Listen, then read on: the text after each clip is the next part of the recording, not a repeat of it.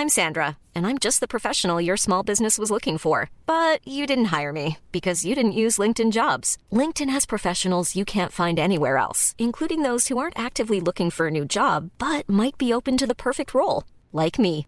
In a given month, over 70% of LinkedIn users don't visit other leading job sites. So if you're not looking on LinkedIn, you'll miss out on great candidates like Sandra. Start hiring professionals like a professional. Post your free job on linkedin.com/people today. Bonsoir. Euh, bonsoir. Bonjour. La semaine La semaine. Bonjour et bienvenue à l'heure des pros.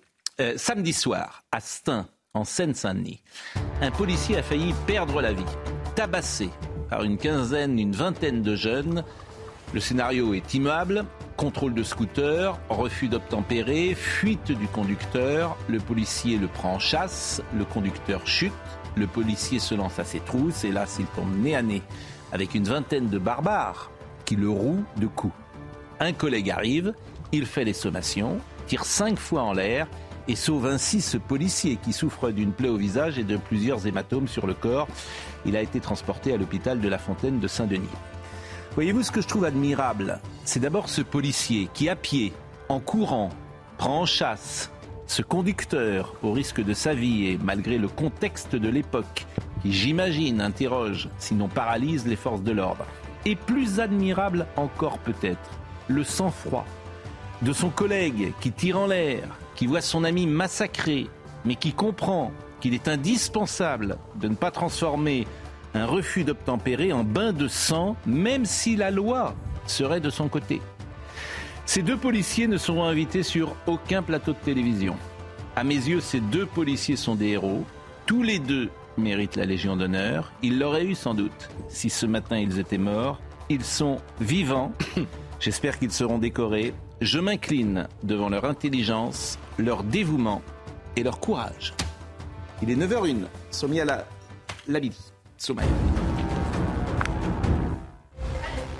Fermeté de Gérald Darmanin face à la crise migratoire de Lampedusa.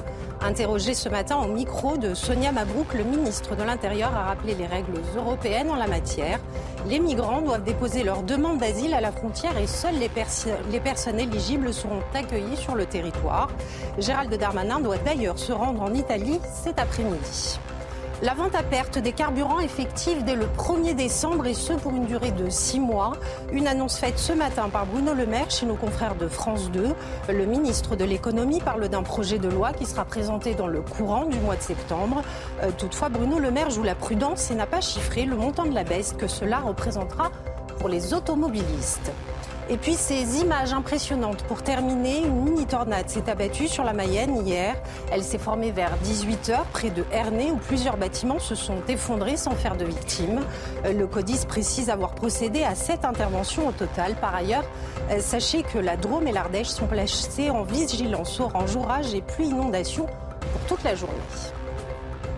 Georges Fenech, Nathan Dever, Gauthier Lebret, la police tue, a martelé tout le week-end Jean-Luc Mélenchon. Bah non, elle ne tue pas et elle est euh, souvent même euh, prise à partie. Voyez ce sujet de Marine Sabourin sur ce qui s'est passé à Stein que je trouve très révélateur de notre société. Il est 19h30 samedi. Quentin Deroux refuse de s'arrêter pour un contrôle de police. La patrouille entame une course-poursuite pour rattraper l'individu lorsqu'un autre véhicule s'interpose, stoppant net l'action des policiers. À pied, les fonctionnaires tentent alors de poursuivre le premier homme, mais se font prendre à partie. L'un d'eux est frappé à plusieurs reprises au visage. Mon collègue, il est extrêmement choqué euh, aujourd'hui. Euh, c'est euh, c'est un collègue qui a quand même de l'expérience. C'est quelqu'un qui aujourd'hui a été quand même victime d'une agression qui est extrêmement violente. L'un des policiers tire en l'air cinq fois pour disperser les individus. Cinq hommes sont alors interpellés. Tous sont connus des services de police. C'est des jeunes individus, c'est euh, des, des, individus qu'on connaît très bien et euh, ça fait partie, euh, ça fait partie, j'ai envie de dire, de la délinquance habituelle que l'on a en Seine-Saint-Denis notamment et dans le reste de la région parisienne, des, des jeunes gens qui, qui, qui font pas grand-chose de leur journée malheureusement et qui, dès qu'ils peuvent, essaient de se soustraire à l'autorité de la police. Le policier blessé a une fracture au nez et à la main droite, ainsi que de multiples contusions au corps. Et ce policier qui est admirable. C'est-à-dire que, je le répète, hein, chacun a compris, il a poursuivi à pied. Il a coursé à pied. Une fois que le conducteur avait euh, chuté dans le contexte aujourd'hui.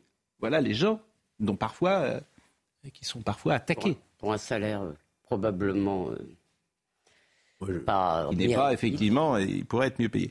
Donc, je trouve ça absolument formidable. Et ce week-end, on va beaucoup parler de la fête de l'humanité, parce qu'il s'est passé beaucoup de choses à la fête de l'humanité. C'est intéressant aussi d'écouter ce qui se dit. Alors, il y a une jeune femme que vous allez écouter qui s'appelle Albertine Munoz, qui est juge d'application des peines. Bon, syndicat de la magistrature. Elle était présente, évidemment. Vous allez voir d'ailleurs l'aéropage des gens qui écoutent et vous faire une idée simplement en regardant les gens qui nous jugent et qui sont ces juges d'application des peines. Eh bien, cette dame, ce serait intéressant d'ailleurs qu'elle vienne sur ce plateau, on lui demanderait, mais ces jeunes gens qui ont, qui ont, qui, ont massacré un policier, doivent être en prison ou pas? Parce qu'elle, elle nous explique qu'en fait, bah, la prison, c'est pas la solution. Mm. Écoutez-la, c'était euh, ce week-end à la fête de l'humanité. Euh, en effet, collectivement, on doit avoir une réflexion sur le sens de la peine. Parce que ça, c'est vrai, c'est un constat, c'est qu'en France, la peine étalon, c'est la prison c'est la, peine de référence, alors même qu'en effet, le Code de procédure pénale et le Code pénal prévoient énormément d'alternatives qui d'ailleurs coûtent beaucoup moins cher qu'une place de prison, qui ont des effets euh, beaucoup plus positifs en termes de réinsertion, puisque clairement l'état de nos prisons actuelles ne permet pas de réinsertion. Et pour autant, les magistrats ne les utilisent pas, mais je pense qu'ils sont aussi le reflet de, de la société dans laquelle on est, qui est quand même une société de contrôle et j'en veux pour preuve aussi, parce que c'est des questions qui m'intéressent, que je suis aussi référente euh, sur les violences intrafamiliales, qu'on retrouve ces débats, y compris dans des milieux progressistes comme les milieux féministes, de savoir est-ce que la sanction des violents conjugaux, c'est la prison ou pas? Enfin, il y a toute cette question par ailleurs de l'abolitionnisme qui, en fait, euh, à un moment, je sais enfin, il y, a, quelques années, était très fort, qui est un peu euh, passé maintenant à l'as, mais je pense que c'est des questions qu'il faut qu'on se pose collectivement. Qu'est-ce qu'on attend de la prison, concrètement. Mais euh, d'abord, elle a raison, il faut qu'on se pose toutes ces questions, mais elle n'est pas là pour ça. C'est toujours la même question. elle n'est pas élue. Qui est-elle? C'est ce que j'allais exactement vous dire, euh, Pascal. Qui est euh, Albertine Munoz? Quelle est sa légitimité pour s'exprimer sur ces sujets-là? J'ai entendu dire qu'elle faisait la distinction entre nous sommes des magistrats militants, mais nous ne sommes pas des juges politisés. Cherchez la différence, franchement. Et alors, pendant que, effectivement, et je ne changerai pas d'un iota votre tribune tout à l'heure, votre édito, euh, euh, pendant que ces, policiers risquent leur vie, on débat tranquillement des violences policières. On débat Alors, moi, je vais vous dire, je suis d'accord en partie avec ce qu'elle dit, à savoir les peines alternatives. Bien sûr qu'il faut des peines alternatives. Mais, pour un noyau dur de la délinquance, il n'y a que la prison pour les arrêter. Or, la prison, ils n'en veulent plus. Ces, magistrats, comment dit-elle, euh, enfin ces juges non politisés, ces magistrats militants. Enfin, Et surtout, elle n'est pas élue. C'est, je veux dire, elle est là pour appliquer une politique pénale qui est présentée aux électeurs tous les cinq ans par un président de la République et elle est là pour appliquer ou alors elle fait de la politique. le drame, si elle veut se lancer, elle. Mais dans le fond, est-ce qu'il ne faudrait pas leur interdire de peut-être avoir un régime spécifique pour les magistrats Est-ce qu'il est normal que les magistrats, au dehors des questions corporatistes, disons, mais est-ce qu'il est normal que les magistrats syndiquent Mais au débat, pardon, vous avez parlé de débat, euh, à ma connaissance, d'après ce que j'ai lu, hmm. c'était entre patinette et trottinette le débat, parce qu'ils étaient tous d'accord. En réalité, il n'y avait pas la moindre contradiction. C'est de la magistrature. Mais euh, d'ailleurs, euh, moi j'invite toujours tout le monde, hein, si Mme Munoz veut venir, elle sera la, ah la bienvenue, bien évidemment. Elle ne viendra pas. Elle ne viendra pas. Ils viennent pas, ils viennent pas. Ils viennent pas, ils sont entre eux par la Libération, à Télérama, à France Inter. Mais le drame, c'est que les politiques ne réagissent pas, quoi, c'est ça. Mais parce que les... Eh, non, mais ah, il y a un statut. Non, mais ce qu'a dit Elisabeth, ce qu'a dit Elisabeth, en réalité, le statut, il existe. Georges Fenech a... Euh, Georges Fenech euh, serait peut-être un jour garde des Sceaux. Éric Dupond-Moretti est monté au créneau ah oui. fortement. Donc les politiques, vous ne pouvez pas dire qu'ils ne réagissent pas. Nathan Devers. Sur le fond de ce qu'elle dit, si on fait abstraction de, qui elle est, je pense qu'elle soulève un point qui est important. Euh, c'est-à-dire que la prison qui est souvent présenté comme le, le, remède par excellence à tous les problèmes, à mm. certains égards fait partie du problème. Mm. Pas seulement pour les conditions d'incarcération actuelles. Euh, on, on, voit bien qu'il y a aujourd'hui un taux de récidive dans l'année, à la, euh, dans les 12 mois qui suivent la libération, qui est extrêmement important. Mm. Qu'à certains égards, la prison fabrique aussi des parcours de récidive, fabrique des, des parcours d'intensification de la délinquance, de la criminalité. Moi, tout ça, c'est des. J'ai eu la, j'ai eu la chance. Fabrique, la, la, prison fabrique des parcours. J'ai eu la chance d'aller deux ou trois fois en prison. Là, tous ces mots-là sont. Non, je suis pas, je suis pas d'accord. Il y a des gens qui sont irrécupérables. Il faut les mettre en dehors de la société. Moi, j'ai eu la chance d'aller deux ou trois fois en prison. Ils peuvent. Et d'ailleurs, pour tout vous dire, souvent ils n'y peuvent rien eux-mêmes. Ces pauvres gens. Franchement, moi j'ai de la compassion pour eux, mais je pense à la société. Vraiment, ils n'y pouvaient rien. Je dis toujours la même chose. Moi j'ai eu de la chance d'être structuré dans mon éducation. C'est une chance. J'y suis pour rien, être né quelque part, comme dit l'autre. Mais ces gens-là, faut les mettre en dehors de la société parce que vous ne pouvez rien. Je suis pas tout à fait. Je suis pas. Je, vais vous dire. Moi, je, je, suis allé deux ou trois fois. C'est pas énorme. J'y suis allé les, chaque fois, euh, surtout les premières, sans aucun a priori. Et le sentiment avec lequel je suis sorti, peut-être est-il trompeur, c'est qu'il y a des gens. On se pose la question de savoir ce qu'ils font en prison, c'est-à-dire s'il n'y avait pas d'autres possibilités de peine. Sauvages, que les sauvages. on ne parle pas des gens qui évidemment font des grandes violences comme les, le, fait dont vous parlez. on, parle, on parle par exemple des, des, dealers, des gens comme ça où on peut se dire il y a peut-être d'autres système de peine que quelque chose qui va Je fais juste une petite parenthèse avant de donner la parole à Philippe Guibert qui n'a pas parlé. Euh, Gérald Darmanin était ce matin euh, chez Sonia Mabrouk et il est intervenu sur ces deux policiers. Moi, ce qui m'ennuie toujours, c'est que dans notre société, ils devraient être valorisés, ces deux policiers. En fait, ils devraient être valorisés, on devrait, les journaux devraient en parler, dire ben voilà, ces gens tellement remarquables, ces gens qui sont à notre service. Vous feriez ça, vous? Vous auriez couru vous auriez couru derrière quelqu'un? Bah, bah, Je pense qu'il y a beaucoup de gens qui disent non, je Derrière quelqu'un Enfin, derrière. Bah, derrière, euh, dealer. ils, se sont mis à, combien Non, mais vous auriez couru derrière bah, Évidemment pas. Bon, bah voilà, parce que. Parce que je suis pas policier. Euh, oui, puis parce que même si tu es policier, tu as une famille et tu pas envie d'en prendre une. Voilà, c'est ça la réalité. Et aujourd'hui, la prochaine fois, je sais pas s'il courra, parce qu'il est dans un état. Et puis sa femme, peut-être, euh, elle lui dira ben, écoute, c'est bien d'avoir couru, mais tu as vu dans l'état dans lequel tu es? C'est ça la vérité. Euh, écoutons euh, M. Darmanin. Il n'y a pas de territoire perdu de la République, il y a des territoires plus difficiles. Mais il y a, on sait tous que c'est une ville à la fois populaire et difficile pour la police nationale. Voilà, la police y est. La police, euh, samedi soir, fait des contrôles. Lorsqu'il y a des refus d'obtempérer, je constate que les policiers sont courageux. Et effectivement, ils ont été violentés. Et, son collègue a été très courageux de venir le secourir. Et puis troisièmement, force est restée à la loi. Il y a eu cinq interpellations. Ils sont présentés aujourd'hui. À quel prix ils sont, Oui, mais c'est le travail. Quel prix pour le Malheureusement, c'est le travail dans une société très violente. Dans une société très violente. Euh, les policiers et les gendarmes savent la mission qu'ils ont, qui est une mission extrêmement difficile. Je suis le premier à les défendre partout sur les plateaux de télévision. Je veux dire qu'ils ont réussi à la fin à faire entendre raison à la loi. Les Français doivent savoir ce matin que cinq personnes ont été interpellées, mm. présentées devant le juge. Bon, ça va être intéressant de voir ces cinq personnes. La sanction mmh. euh, qui va être prise. Aucune illusion. Hein. Attendons. Mmh. Attendons. Alors toujours, euh, vous n'avez pas parlé, Philippe. Non, non, mais euh, je voulais prolonger un peu ce que dit Matin, parce qu'on est au cœur du, du, débat, en fait. Dans ce que dit cette magistrate, on peut ne pas être d'accord avec elle, mais on n'a pas résolu le problème de la prison dans ce pays on n'est pas capable. Excusez-moi, je défends juste mon opinion. Hein, cette, phrase, est folle. Bah, oui, parce qu'on n'est pas capable. il y aura toujours des prisons. pas construites. Je peux juste. Euh, on n'est on pas capable d'en construire, à l'évidence. Hmm. Parce que ça fait des années et des années que les gouvernements successifs n'arrivent pas.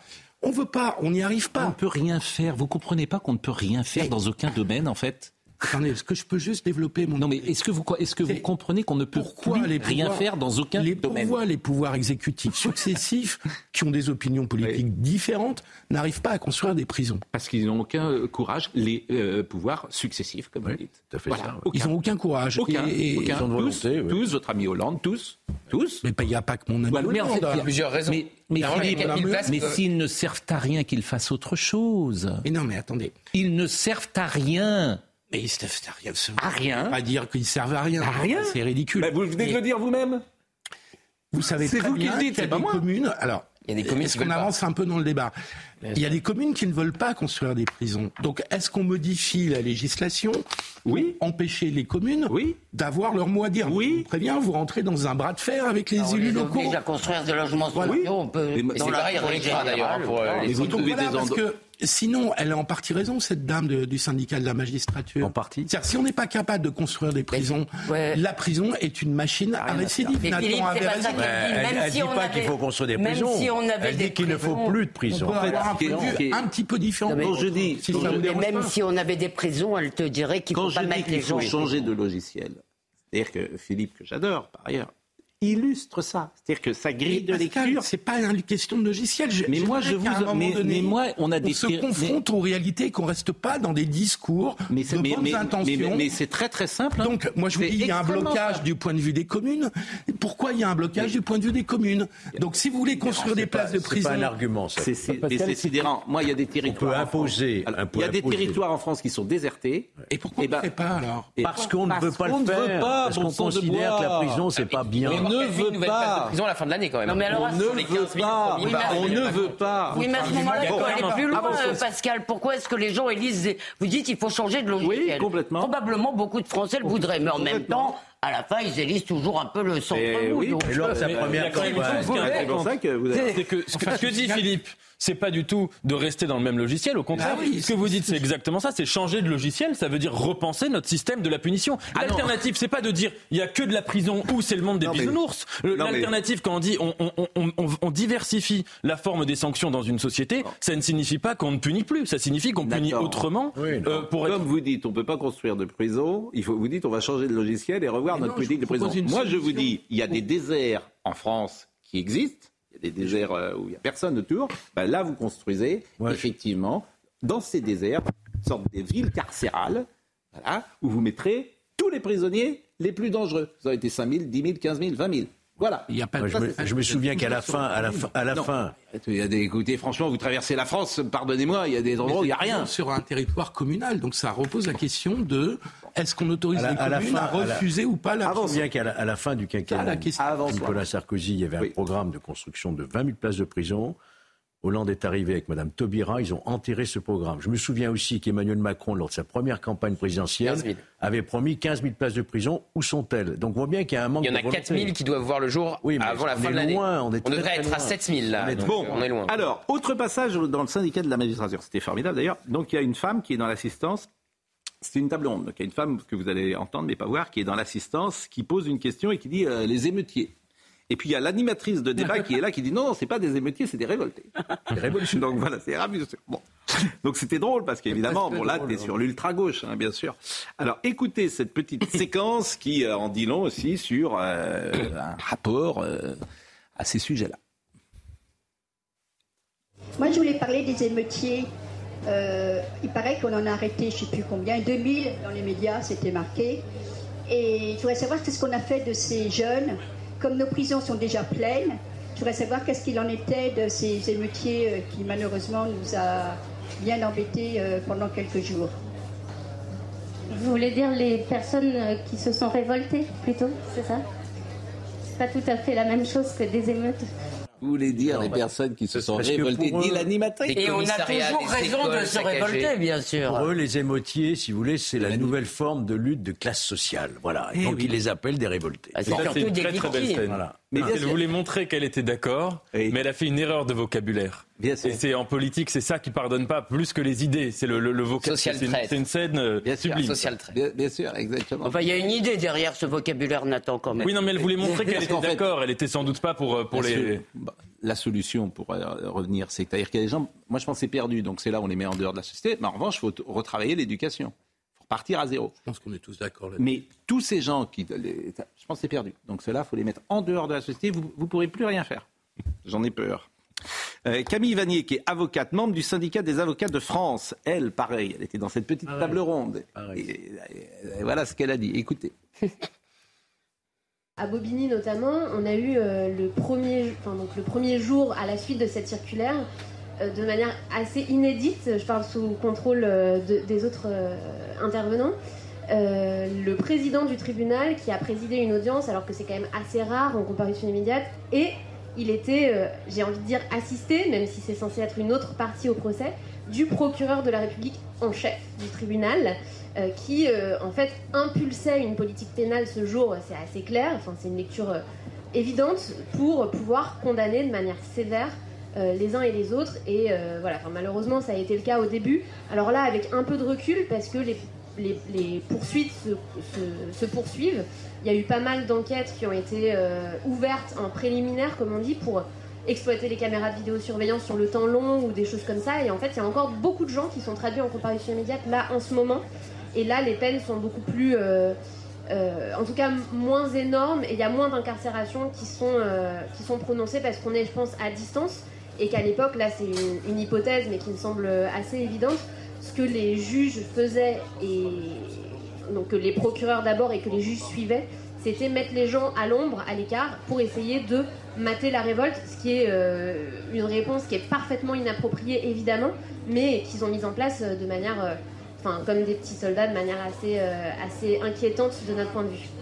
Bon, comme l'image est parfois plus forte euh, que euh, ce qui se dit, je vois qu'il y a beaucoup de gens qui réagissent et qui s'interrogent sur euh, qui est ce monsieur à droite, euh, qui est peut-être un vacancier ou un plagiste. Manifestement, il est avec euh, son Bermuda ou euh, son euh, c'est Birkenstock. Je ne sais pas de qui c'est d'ailleurs. Je sais Donc, pas si- pas moi? Non, c'est pas vous. Il y a un petit air de sang Bon, je ne sais pas si c'est s'il est juge ou pas. J'en sais rien. Ce monsieur, et il a sûrement beaucoup de qualités. Je ne sais pas s'il passait là par hasard ou s'il était en Il y a beaucoup vacances de SMS à faire, ce en tout jour-là, ou s'il sortait de la plage où il y arrivait. Vous oui, bah, mais oui, je pense que vous voyez, il était venu manifestement d'une manière assez décontractée, sans doute, et je ne sais pas ce que, je ne sais pas qui c'est. Donc euh, voilà, mais euh, peut-être, euh, peut-être. Et là, l'avocate en question critiquait la circulaire Bien Dupond-Moretti sûr. qui demandait de la fermeté.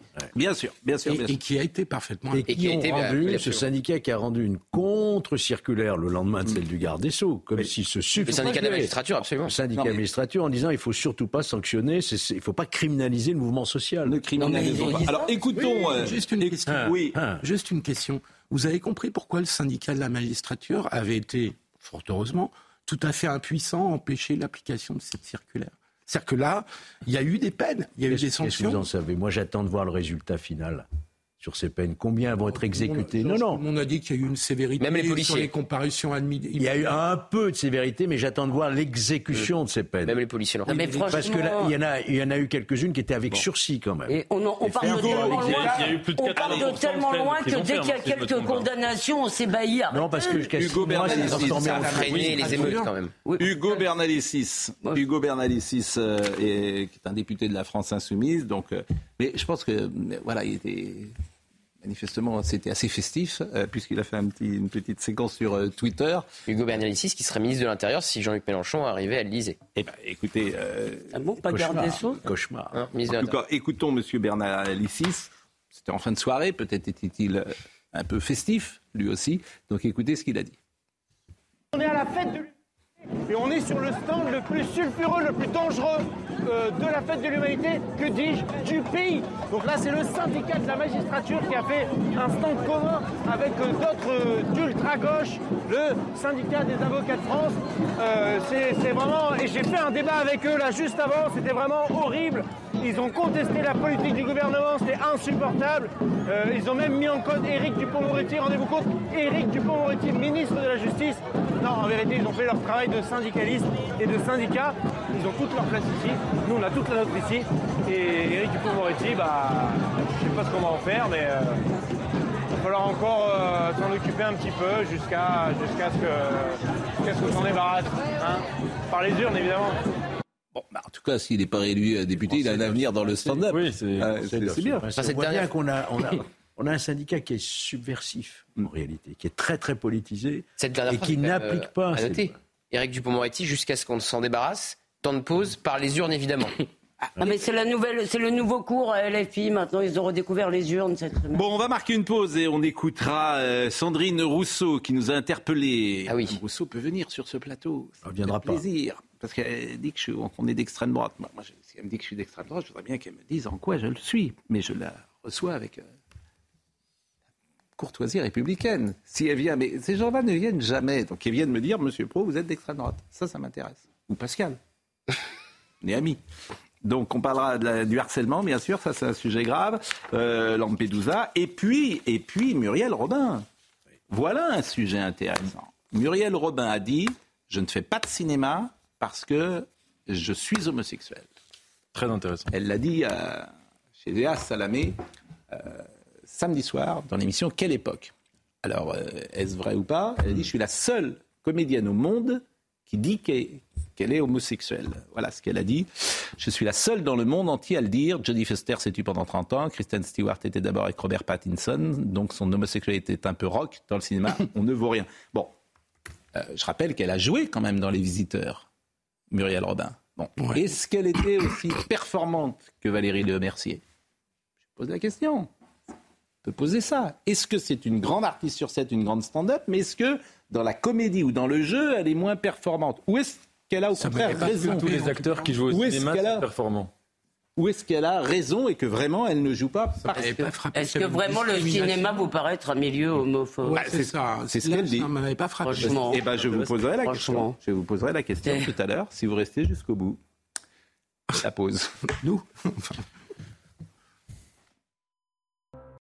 Figurez-vous que cette émission, d'abord, elle est en direct, il est 9h30, vous le savez, et puis euh, elle est interactive. Donc, euh, je, Pierre Griner, qui était venu sur ce euh, plateau, qui est le maire de Kievrechin.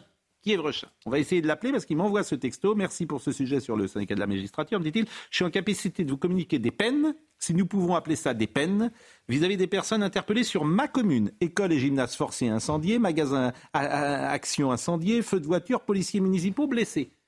Vous voyez, monsieur Guibert, c'est intéressant. Puisque vous disiez tout à l'heure, les peines sont sévères. Mais on va voir. C'est ce qu'on dit les syndicats de policiers eux-mêmes. ont Mais parce que d'habitude, on n'en donne pas. On va voir. On va Je- voir. je- on va voir puisque euh, bah, moi non plus. On, on va essayer de le joindre, si on peut l'appeler. C'est formidable. Somaya Labidi euh, nous rappelle les titres et on va continuer avec. Franchement, ce qui s'est passé à la fête de l'humanité, on écoutera également Édouard Philippe. Ah, Edouard Philippe, c'est bien. Vraiment, c'est une erreur politique majeure, je pense. c'est un spectacle en tout cas. Somaya. Euh, Gabriel Attal à la manœuvre face au fléau du harcèlement scolaire. Le ministre de l'Éducation nationale provoque une réunion en urgence de tous les recteurs pour effectuer un audit. Une décision qui fait suite à la lettre polémique envoyée par l'Académie de Versailles aux parents du jeune Nicolas, cet élève qui était victime de harcèlement et qui s'est donné la mort juste après la rentrée scolaire. La France insoumise a décidé de boycotter la réunion organisée par Elisabeth Borne. La Première ministre reçoit en ce moment même les chefs de parti à Matignon. Objectif euh, présenter sa feuille de route en matière d'écologie, une opération de communication sans effet, dénonce LFI. Et puis une Fashion Week sous tension pour la maison Balmain. Olivier Roustin a annoncé le vol de plus de 50 pièces de sa prochaine collection. Et ce à seulement 9 jours de son défilé à Paris. Le styliste de 38 ans précise toutefois que le chauffeur qui transportait les pièces est sain et sauf. euh, connu sa 87e édition ce week-end. Sandrine Rousseau était là et puis euh, on lui a demandé de réagir sur un sujet puisque Monsieur Gémen, qui est un membre du GIEC, un membre du GIEC, avait effectivement parlé de Marion Maréchal dans des termes irrespectueux, disons-le. Euh, il avait dit l'exaspération des populations va faire monter les populismes, les nationalismes, les extrémismes. Et Marion Maréchal a très bien compris ça puisqu'elle a sauté dans le premier avion pour aller faire sa pin-up sur l'île de Lampedusa. Je rappelle que c'est un scientifique du GIEC qui dit ça. Bon, mais qui le qualifie, Bon, évidemment. donc tu pourrais imaginer que voilà, c'est pas sur les les, fé- les féministes pourraient dire quelque chose. Ah ben Et- non. Et, et Madame Rousseau, et Madame Rousseau a été interrogée précisément euh, ce week-end à la fête de l'humanité. Écoutons Madame Rousseau, comment a-t-elle réagi à cela? Bonjour Madame Rousseau, j'ai juste une question sur Lampedusa. Il y a Marion Maréchal qui s'est fait traiter de par un membre du GIEC. Je voulais juste savoir si euh, vous la souteniez en tant que féministe. Voilà, on l'a traité de pin-up. Je parle pas de ça. C'est quel média C'est CNews. C'est News. Euh, c'est News, arrêtez d'être d'extrême droite, on vous répondra. Alors manifestement, elle a fait son petit effet. Bon, je rappelle que le Tour de France est d'extrême droite, que les lacs du Connemara sont d'extrême droite, que euh, euh, le, le- le rugby est d'extrême droite. Enfin, Donc c'est super l'extrême droite. Mais en revanche, en revanche, et je prends un témoin euh, tout à chacun, si Madame euh, Rousseau veut venir sur ce plateau et me dire en quoi dans ce plateau depuis ce matin nous sommes d'extrême droite, ça m'intéresse grandement. Mais comme euh, je lance des invitations et que je sais qu'elle ne viendra pas, euh, c'était une pirouette, là, de sa part, parce qu'en fait, elle voulait pas répondre à la première question. Oui, ça, ça ne m'a pas Ah oui, parce que défendre Marion, Mar- Marion Ma- Maréchal, Ça pas- ça n'a pas- ça n'a pas C'est ça, échappé. oui, mais Bon. c'est ça qui est Bon, je sais stupéfiant, pourquoi, en réalité. pourquoi vous êtes d'extrême droite, Pascal. Parce que vous défendez tous les jours, moi-même d'ailleurs, le problème de sécurité dans ce pays. Et à partir du moment où vous parlez de, la si sécurité, c'est vous êtes mot, forcément, mais, si, vous mettez bien en exergue, ce matin encore, ces policiers qui, au péril de leur vie, vont interpeller. Tout ce qui est tricolore Mais est le- d'extrême droite. Le fait d'en parler, euh, c'est d'extrême droite. Voilà ce qu'on va vous dire. Je salue des gens qui, effectivement, Voilà. ce week-end, Ah oui. un policier qui a tiré Mais c'est en l'air d'extrême droite de dire euh, ça. ah, C'est c'est possible. Tout ce qui est tricolore est Alors, Madame Rousseau, autre passage, elle a Ah. parlé euh, des steaks et elle a parlé à Fabien Roussel des, des steaks. Madame Rousseau. Non, Fabien, tu ne gagneras pas avec un steak. Par contre, tu gagneras.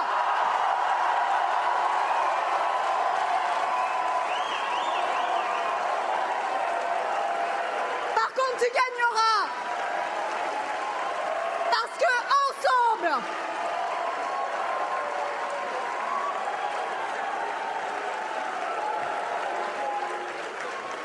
Parce que ensemble, nous aurons compris que le monde, le monde sur lequel nous vivons est en train de basculer. Je, je vais vous dire, je pense que l'effet Rousseau est passé, que c'est fini. Voilà. Qu'à force de faire du buzz, c'est terminé. Et que plus ça va aller, euh, on va même Ouais, plus reprendre. Vous avez raison. Alors, On va même plus reprendre ce qu'elle dit. Eh ben, D'abord, je- elle est contre-productive pour son camp, ah, pour son camp. Je pense, et que l'effet, c'est terminé. Donc euh, ça va Bah, pardon, s'étioler, mais alors- ça va euh, s'étioler tranquillement, gentiment. Elle Pardon, mais moi, je suis pas tout à fait d'accord parce que sur beaucoup de points, elle représente quand même une idéologie qui accourt, euh, pas seulement dans son parti, qui accourt chez les gauchistes, qui accourt chez les insoumis, son féminisme délirant.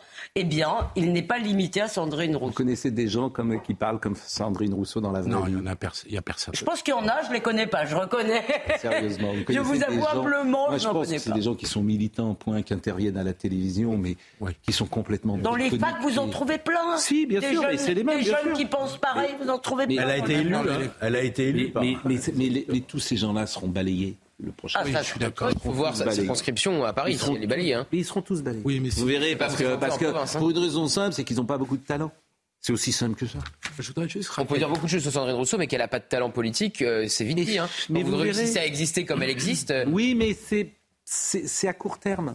Oui, c'est le de hein. la permanence. Ça fait de vous quelqu'un de très populaire court terme. sur une base militante, mais dès que vous élargissez ou tentez d'élargir votre électorat, ça coince. C'est En tout cas, qu'elle vienne sur ce plateau, parce qu'en plus, paraît-il qu'elle est sympathique dans la vraie vie. euh, Ah bon? donc, Oui. Mais quand même, je, sais rien, je fais deux minutes de vieux, euh, de vieux cons. euh. Non. J'ai- Moi, je- j'ai grandi quand même dans une gauche où le débat était entre François Mitterrand, euh, Ah oui. Jean-Pierre Chevènement, Michel Rocard. Ah, c'était mieux avant. Et là, je me retrouve avec des gens qui vous parlent de Fabien, tu gagneras pas avec un steak. Bon, j'ai un peu mal. Quoi. Vous, voyez, vous voyez ce que je veux dire On peut dire la même chose à Je suis un droite, hein. peu, Ça me déprime un peu. Mais vous avez, vous avez- Bienvenue au club, ami. Non, mais on peut dire Ça la me déprime un droite. peu. Bien- bienvenue au club. Alors, je pense qu'on peut le dire la même chose à droite, droite. hein. mais Je pense que vous- Non, quand même. La- Mais la bah, De Gaulle et différence, Pompidou sont plus la là. hein. différence, Ouais, quand même. êtes un Ouais, mais social. enfin, à droite, il y a de la tenue. allez, allez, je peux le dire. Très vite, Très vite, Ah, la vite. gauche, la gauche, c'était mieux avant. Oui.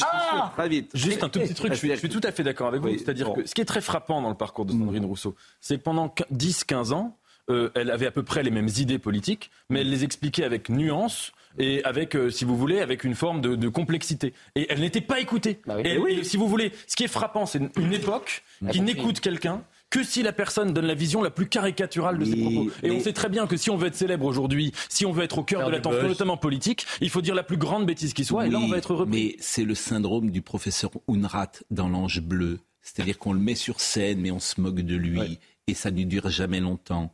Et c'est pour ça que Madame Rousseau, elle est en fin de vie médiatique, à mon avis, parce que tout le monde a compris qui elle était. Donc ça ne marche pas. Ça peut marcher sur une courte période. C'est le professeur Unrat. Vous avez vu Oui, oui, Mais Et on se moque de lui. Et il est content, le professeur Unrat, parce que, évidemment, c'est une manière pour lui d'accéder à Vous la... très- Exactement. vous êtes vraiment très optimiste. En attendant, vous venez que- de consacrer 5 minutes. Bah oui. Le maire, mais oui, mais c'est pas grave. Si le maire, le maire, le maire, le maire, le maire. Là où il Oui. faut faire un, un travail d'autocritique aussi, Oui. c'est se dire comment se fait-il que les polémiques qui, existent, qui agitent le débat public, elles soient, c'est jamais des polémiques lancées par un universitaire, par un professeur au Collège de France qui soulève un problème majeur. C'est toujours des polémiques suscitées, comme vous l'avez dit, par des choses dont on se moque. C'est dommage. Euh, Pierre Griner, je le dis bien, bonjour? Bonjour. Vous étiez venu sur notre plateau. C'est bien Griner, hein? Oui, c'est bien ça. Bon, vous êtes maire, donc de Kievrechin. Bon, et alors euh, pendant la première mi-temps de notre émission, vous m'avez envoyé ce petit texto en disant je suis en capacité de vous communiquer les peines, si nous pouvons appeler ça des peines, vis-à-vis des personnes interpellées sur ma commune. C'est dans le Nord, hein, Kievrechin. Euh, école et gymnase forcés incendiés, magasin action incendié, feux de voiture, policiers municipaux blessés. Dites-nous tout. Vite fait, euh, les nuits d'émeutes sont déroulées dans ma commune sur deux nuits, donc fin juin, début juillet. Euh, ça a été des opérations qui sont déroulées entre généralement 23h et 4h du matin. Sur la première nuit d'émeute, pour être assez, assez concis, on a eu un gymnase forcé, une école qui a été forcée avec un début d'incendie, un centre social qui a été forcé. Euh, c'est la police municipale qui a géré toutes les opérations de, de sécurisation avec les sapeurs-pompiers jusque 3h30 du matin, puisque les services de police nationale étaient vraiment. Nous sommes d'accord, mais les peines, c'est ça qui m'intéresse, parce qu'on est un peu pressé. Pardonnez-moi de vous presser. Il y a 7 à 8 mineurs qui ont été interpellés, donc qui avaient entre 16 et 17 ans. Euh, ils ont tous été relaxés. Euh, parce que faute de preuves probantes, on les a pas vus tirer au mortier sur un policier, on les a pas Ah, vus dans l'école. Par contre, ils traînaient dans les équipes euh, qui, qui étaient dans les rues, euh, en claquettes, chaussettes, à 3h30 du matin, en train de faire tout et n'importe quoi et de jeter des cailloux. Mais comme ça visait pas directement les policiers et qu'on n'arrivait pas à les avoir, le tribunal les a relaxés. Sur la seconde nuit, il y a un couple qui a été interpellé avec son véhicule. Le véhicule était rempli de mortiers d'artifice. Il y avait une quinzaine de mortiers d'artifice et des petites bouteilles euh, en plastique remplies d'essence.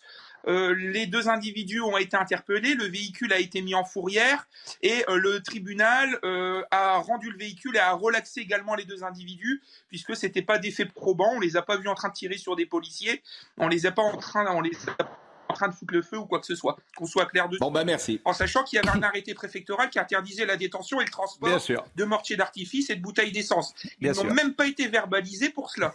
Dernier sujet, Kievrechin, c'est combien d'habitants vidéoprotection. Dernier sujet avec la vidéoprotection, puisqu'on a exploité les images vidéo. C'est ce qu'on entendait tout à l'heure sur votre reportage sur le syndicat de la magistrature. Euh, L'exploitation d'images vidéo a fait qu'on a réussi à reconnaître un certain nombre d'individus qui se décapuchaient à certains endroits. L'un des individus a été formellement reconnu. Il a été, euh, on est allé le chercher chez lui.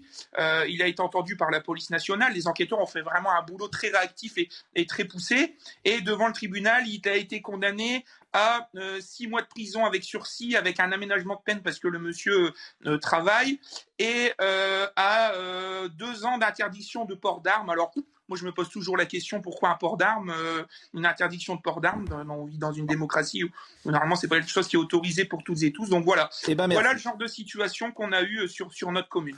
Merci beaucoup, Monsieur Griner. Euh, je vous euh, presse un peu, mais c'est assez intéressant. Je veux dire, c'est exactement d'ailleurs ce que je pense sur tous ces sujets. C'est-à-dire quand je dis qu'il faut changer le logiciel, il faut changer complètement la loi. C'est-à-dire que quelqu'un qui a une voiture avec dans son coffre des mortiers, des bidons d'essence, etc. Et, et- et- la loi qu'il faut changer, c'est c'est- évidemment, mais la- c'est tellement évident. mais- l'application de la loi qui est défaillante. mais- oui, mais c'était enfin c'est.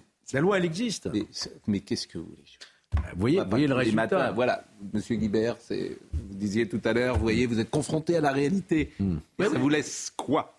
Non, ça me. Euh, Jean-Luc Mélenchon. La réalité n'a pas existé. Il y a, d'autres réalités Oui, qui ont existé, qu'ont souligné les syndicats de policiers eux-mêmes, Voilà. qui en général ne sont entendu- pas tendres D'accord. Enfin, avec ça, la justice. D'accord. Mais c'est parce que pour une fois, il y a. Avançons. Avançons. Et Jean-Luc Mélenchon. Alors, Jean-Luc Mélenchon, c'est le réfrigérateur qui se moque du congélateur, le disant t'es froid. Hein, euh, parce que ce qu'il a dit à, à Fabien Roussel, qui euh, voulait entrer dans les. Ah oui. euh, envahir les préfectures, Jean-Luc Mélenchon a dit non, pas de violence. Écoutons. Je ne suis pas d'accord pour qu'un chef, quel qu'il soit, appelle à des actions d'un tel niveau de violence sans maîtriser ce qu'il fait. Je ne l'ai jamais fait. J'ai appelé à des insurrections citoyennes, j'ai appelé à des marches, j'ai appelé à voter, j'ai appelé à s'unir, j'ai appelé à la constituante, à la révolution citoyenne. Vous ne m'avez jamais entendu appeler à autre chose. Et le jour où vous m'entendrez appeler à autre chose, alors oui, vous pourrez avoir peur parce que c'est qu'on se prépare à le faire. Il faudrait que je m'excuse d'appeler à des mobilisations devant les préfectures. Mais enfin, il y a aujourd'hui, comment leur faire comprendre? Il y a aujourd'hui un tremblement de terre social dans notre pays. Un tremblement de terre social car des gens croulent sous le poids des factures d'électricité, de l'essence, du caddie. Ils sont écrasés par ces prix qui augmentent. Oui, il y a un tremblement de terre social et nous faisons le choix d'être à leur côté, de porter secours et de les mobiliser pour réparer ces injustices. D'abord, euh, c'est pas une mobilisation devant les préfectures, il avait dit envahir les préfectures, mais en revanche, sur euh, le tremblement de terre social, attention, hein, Il parce qu'il a complètement raison. hein. Ce qui se passe aujourd'hui en France, sur le pouvoir d'achat et dans les supermarchés dans lesquels on peut aller euh, tous et se rendre compte que les gens à la- rendent ce qu'ils ont pris dans les rayons parce qu'ils ne peuvent pas payer, je ne suis pas certain que le gouvernement prenne la mesure de ce qui se passe en France sur euh, le pouvoir d'achat. Et ça peut être une explosion XXL qui nous mette tous euh, qui mettent le pays par terre. Et on a vu l'annonce sur les Je vous le dis. distributeurs pour euh, les Je vous le dis. C'est pas avant novembre. Voilà, je vous le dis.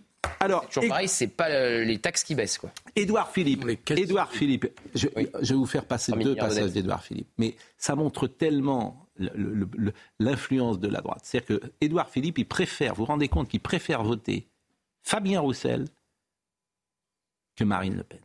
C'est fascinant. Ah, de Sadou Bah, il l'a dit hier. Écoutons. Ah, il l'a dit? C'est dit. fascinant quand même. Le, le pouvoir idéologique, culturel, parce qu'objectivement, objectivement, si vous êtes de droite, vous êtes quand même plus proche, me semble-t-il, de la société de Marine Le Pen que de la société communiste de Fabien Roussel. Bah oui. Bah, euh, pas- Disons-le, il me si semble. si Bon, alors écoutez d'abord euh, Édouard Philippe, parce que là aussi, vous voyez, c'est des petites choses comme ça, mais qui montrent l'état de la droite. Pardonnez-moi. Mais c'est une erreur stratégique d'Edouard Philippe. Mais il est en train de devenir le candidat de droite préféré de la gauche. Mais il il n'y arrivera montrer- jamais. Ce qui était marrant, c'est qu'il était avec Fabien Roussel, qui est le candidat de gauche préféré de la droite. Mais il veut montrer je, sa je vous dis, mais, il veut- mais exactement, c'est ça. Il veut montrer C'est qu'objectivement, je le répète, je- le programme de Marine. En fait, objectivement, le programme de Marine Le Pen est plus proche, Bah objectivement, du programme euh, d'Emmanuel Macron que du programme de euh, Jean-Luc Mélenchon. Objectivement, ou de Fabien Roussel. plan économique. Sur le plan économique, ils sont pas si loin, en fait. Et écoutons, écoutons, euh, écoutons euh, Édouard Philippe. Ça, c'est moi, ça me passionne ça. Plusieurs fois au Havre, dans des élections cantonales, il y a eu des deuxièmes tours entre des candidats communistes, mes opposants à la mairie, et des candidats du Front National. À chaque fois, à chaque fois, j'ai dit clairement qu'il fallait battre le Front National et qu'il fallait voter pour le candidat communiste. À chaque fois. Je ne l'ai pas fait de gaieté de cœur, et je ne l'ai pas fait en disant que j'étais d'accord avec le candidat communiste. Parce que je suis rarement d'accord avec lui. Et je l'ai fait à chaque fois parce que je pensais que c'était la bonne chose à faire. Parti communiste. Je vous assure, ça, c'est fascinant. Parti communiste. Quand on voit l'histoire du Parti communiste en France et à Oui, l'étranger. enfin, quand, on voit, euh, quand on voit l'histoire du Front National, on peut aussi, euh, si on juge sur les positions d'aujourd'hui. Je vous assure, c'est- je, je suis fasciné par ce monde. Mais qu'est-ce a de fascinant, euh, l'histoire Non, mais il n'y a, pas- il y a pas 70 millions de morts du Rassemblement national. Non, mais enfin, le, Non, mais Parti communiste en France n'a jamais été responsable de 60 Non, le mot communisme. Ah bon. Bah, il était. non, mais excusez-moi, euh, il n'a pas été responsable. euh, il était. C'était un bilan globalement positif. Vous êtes, vous êtes sérieux ou pas? Oui, je suis sérieux. C'est un bilan. Le Parti communiste a dit des 80 ans de communisme, c'était un bilan globalement positif. C'est phrases de, de- de- de Jean-Marie Le Pen sur ce qui s'est passé pendant la Deuxième Guerre, un certain nombre de militants du Front National à l'origine. Euh, c'est pas terrible Enfin, non plus, quoi. C'est pas terrible mais- non mais plus. donc, pas- mais- donc je trouve que le débat est pas là. Le Mais débat il est aujourd'hui entre le PC et le Rassemblement National. Et il y a eu un incident important avec, euh, comment dire, avec Édouard Philippe, puisqu'il y a quelqu'un qui a voulu, euh, qui, alors, vraiment, qui l'a traité d'éborgneur, etc. Regardez cette séquence. Édouard Philippe a sévi durant le mouvement des Gilets jaunes, il a fait couler le sang, il n'a rien à faire ici, c'est un éborgneur C'est un éborgneur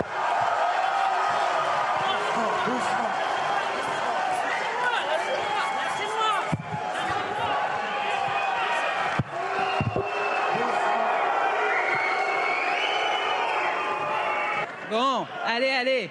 C'est pas l'esprit de la fête de l'UMA, ça. On se détend. Allez, allez, c'est pas l'esprit de la fête de l'UMA, ça. Bon, on va s'écouter parler. Allez. Merci, nous on vous remercie d'être là pour ce débat, pour cette rencontre qui est exceptionnelle. D'abord, je voudrais vous remercier de m'accueillir et, et vous dire que je suis.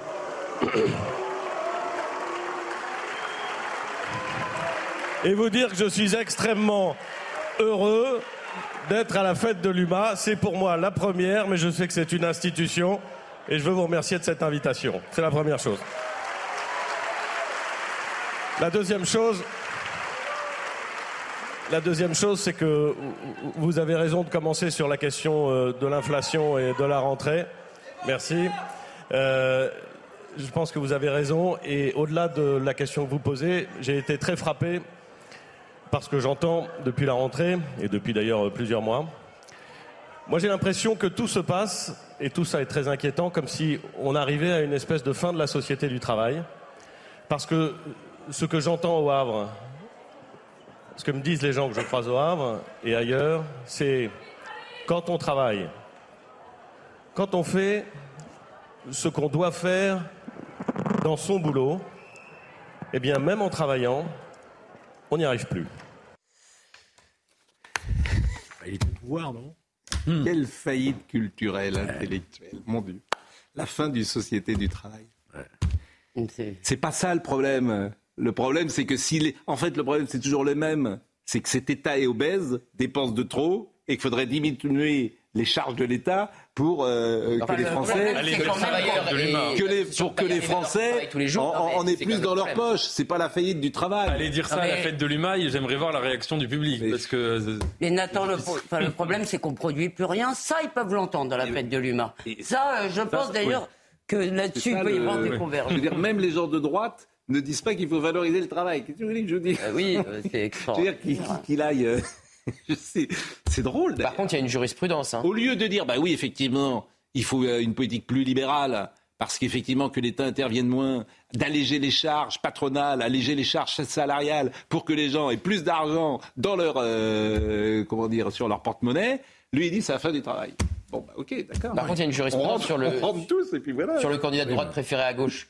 Ça fonctionne pas. Alain Juppé, c'était exactement ça. C'était le candidat de droite préféré de la gauche. La une des Inrocks, la Juppé Mania, et si c'était le moins pire. Je, ça n'avait pas je fonctionné. vais vous dire, je vous avais dit un C'est jour. pareil pour que, Fabien Roussel à euh, gauche, d'ailleurs. Vous êtes, un jour, je vous avais dit en plateau, vous êtes perdu. Je pense qu'il y a des gens qui sont complètement perdus. hein. Oui, mais Edouard Philippe. Je pense qu'Edouard Philippe, là, il est. En même- en même il temps, paraît bien perdu. il y a hein, une hein. personnalité Il a dressé- Il est sympathique pourtant. Il a dressé son bilan parce qu'il était Premier ministre, que je sache. Ah, C'est lui en plus qui est à l'origine de, des Gilets jaunes, donc euh, voilà. et qui a augmenté. euh, On peut lui reconnaître cette honnêteté. et les, les- les 80 ou 80 il a fait les 80 et 90 qui ont mis euh, la France par terre. Et bon, La taxe carbone. Si, si on rebondit sur ce que disait Gauthier, il y a une personnalité de droite qui a été très populaire à l'université d'été de LFI il y a deux ans, c'était Rachida Dati.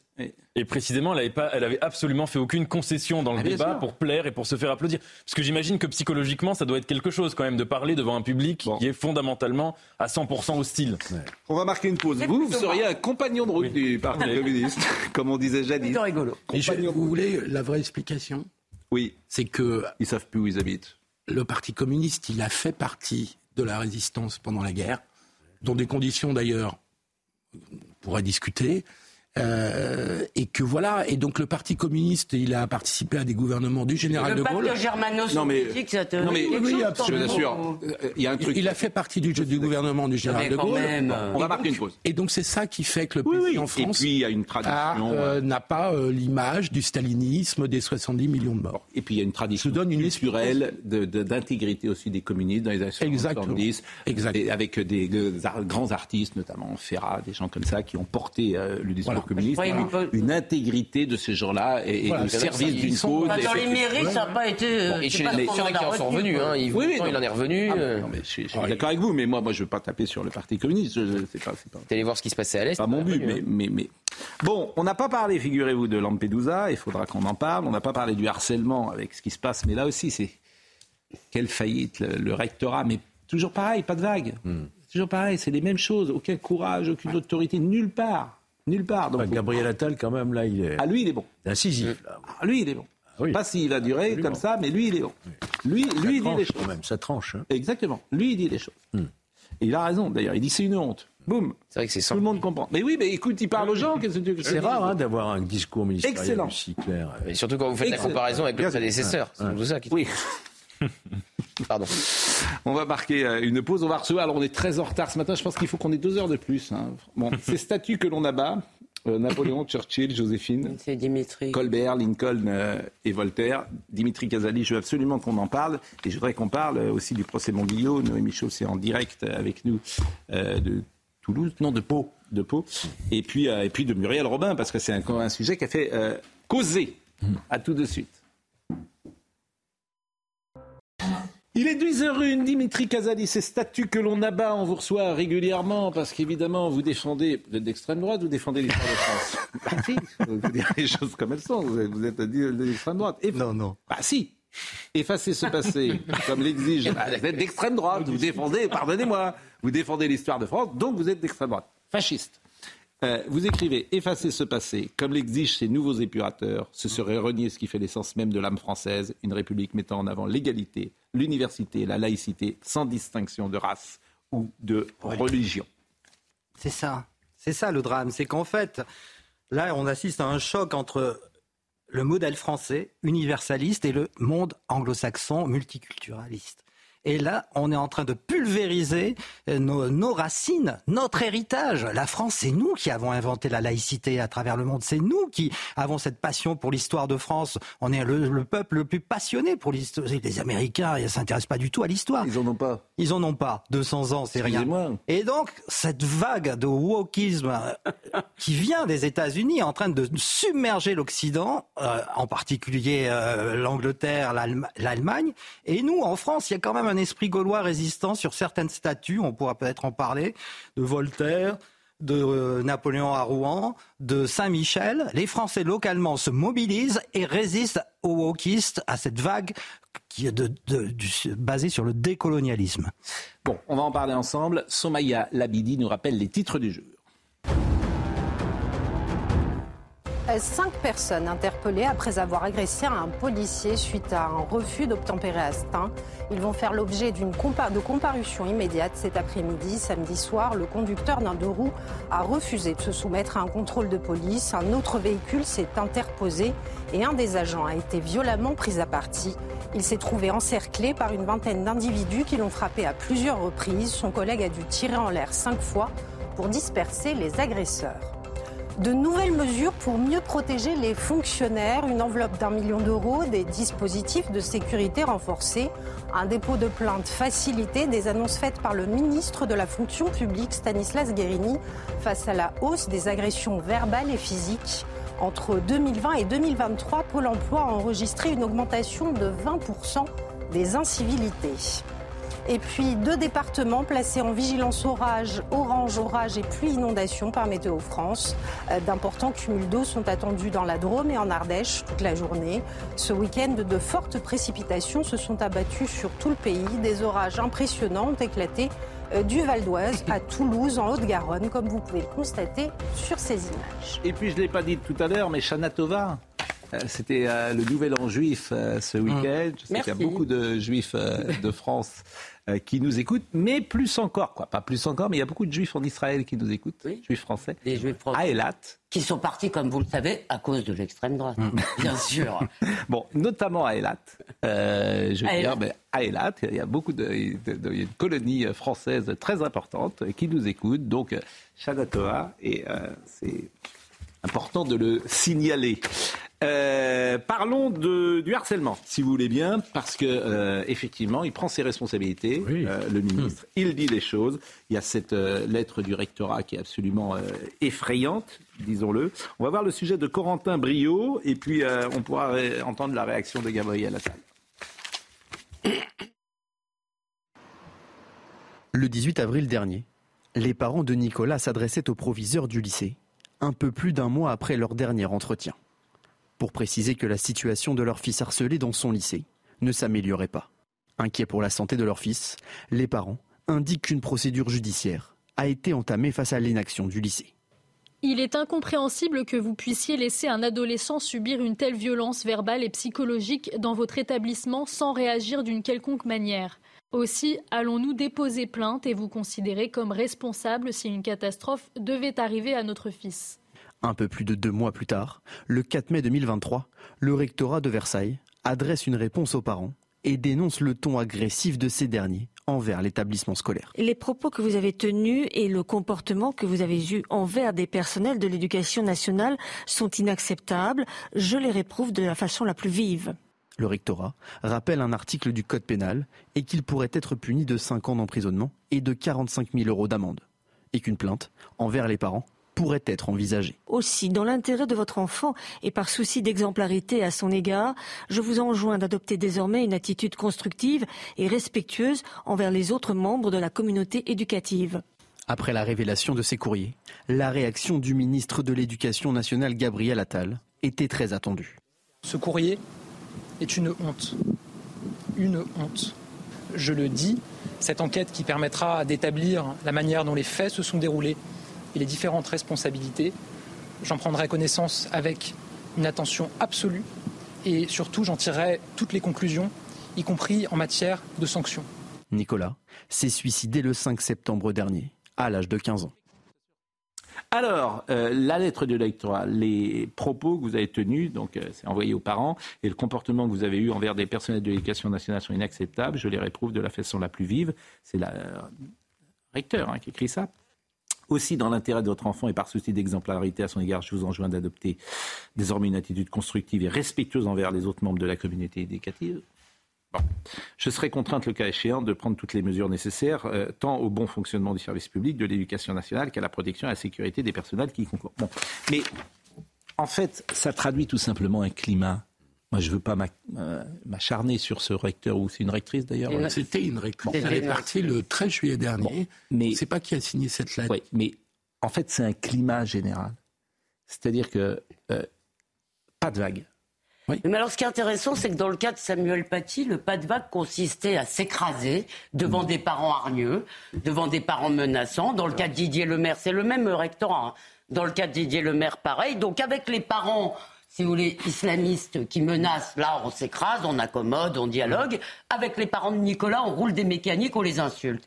Et il y a quand même un affect, moi, je trouve, qui est de plus en plus présent, et notamment dans l'administration. C'est quoi? Enfin, un affect, c'est pas un affect. Un comportement, c'est la lâcheté. Voilà. La lâcheté devant si vous voulez, et mais, dans, dans, tous les domaines. Hein. Et quand vous parliez des policiers tout à l'heure, dans le journalisme, mais, vous, mais vous parliez des policiers de Stein.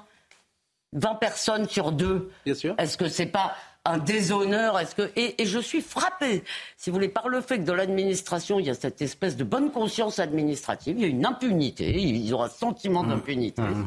Pour euh, certains, alors que normalement ils sont. Ouais, là, là, je pense c'est vraiment la lâcheté en fait. Mais oui, je pense que c'est c'est la voilà, c'est la lâcheté de cette dame. En fait, faut, comment dire, la montagne est tellement haute qu'il faut beaucoup de courage pour affronter tous les sujets mmh. aujourd'hui. Et que. Euh, ça s'appelle le pas de vague, hein Oui, ça s'appelle le pas de vague. Oui, c'est ça. Mais. J'ai dit, cher ami. Ah, je connaissais bien que vous répétiez. Mais la, lettre de, ses, de ses parents, elle n'était pas du tout menaçante. Non. Elle dit quoi? C'est un cri d'alarme. Faites quelque chose. autrement, on vous tiendra pour responsable. oui, mais ça veut dire je ne veux. C'était pas. Alors je vais dire ça d'une manière triviale. Ne m'emmerdez pas avec vos problèmes. Je ne veux rien savoir. Je me bouche les oreilles je me ferme les yeux. Ne m'emmerdez pas. Voilà. Ne me je suis, pas de problème. Voilà, ne me créez pas de problème. Je suis proviseur. Vous m'emmerdez. Oui, mais, mais c'est ça. Mais c'était comme ça depuis 18 ans. Hein. Moi, j'étais prof encore à Sergi Saint-Christophe, au collège Gérard Philippe, il y a 18 ans. Il y avait une petite, euh, une petite juive justement dans ma classe qui était agressée beaucoup de, maghrébins, effectivement. J'ai voulu intervenir. Je suis allé voir la principale. Je lui ai dit, il faut vraiment qu'on sanctionne ces, trois caïds là du fond de la classe qui, qui, qui harcelaient tout le monde. Et eh bien, la principale a dit non, pas de vague, pas de oh, une omerta hmm. totale. Alors écoutons euh, Gabriel Attal, parce qu'il est bien Gabriel Attal. Franchement, oui, les efforts. Non, mais vous, vous disiez, on va pas s'acharner sur la rectrice il y a un moment quand même, il faut des sanctions. Non, oui, mais il faut des sanctions. S'il n'y a jamais de sanctions, vous êtes d'ailleurs pas le dernier à le dire, euh, Pascal, euh, s'il n'y a pas de sanctions, il ne se passera rien. C'est très bien de faire un audit mm. sur les rectorats. Mm. Il a raison, hein, le ministre. Hein. Mm. Mais si à un moment donné, il n'y a, jamais de sanctions dans l'administration... Il y a en cours, là. Bon, Gabriel Attal, écoutez. Le lynchage, c'est pas terrible. Gabriel Attal, écoutez. Non, mais y a... Gabriel Attal, écoutez, s'il vous plaît. Ça commence est une honte. Une honte. Vous le savez, j'ai euh, déclenché dès le lendemain du drame une enquête euh, administrative en plus de l'enquête judiciaire. Cette enquête euh, a démarré, les inspecteurs ont démarré leurs travaux et ils me remettront leurs conclusions sous 15 jours. Je le dis, cette enquête qui permettra d'établir la manière dont les faits se sont déroulés et les différentes responsabilités.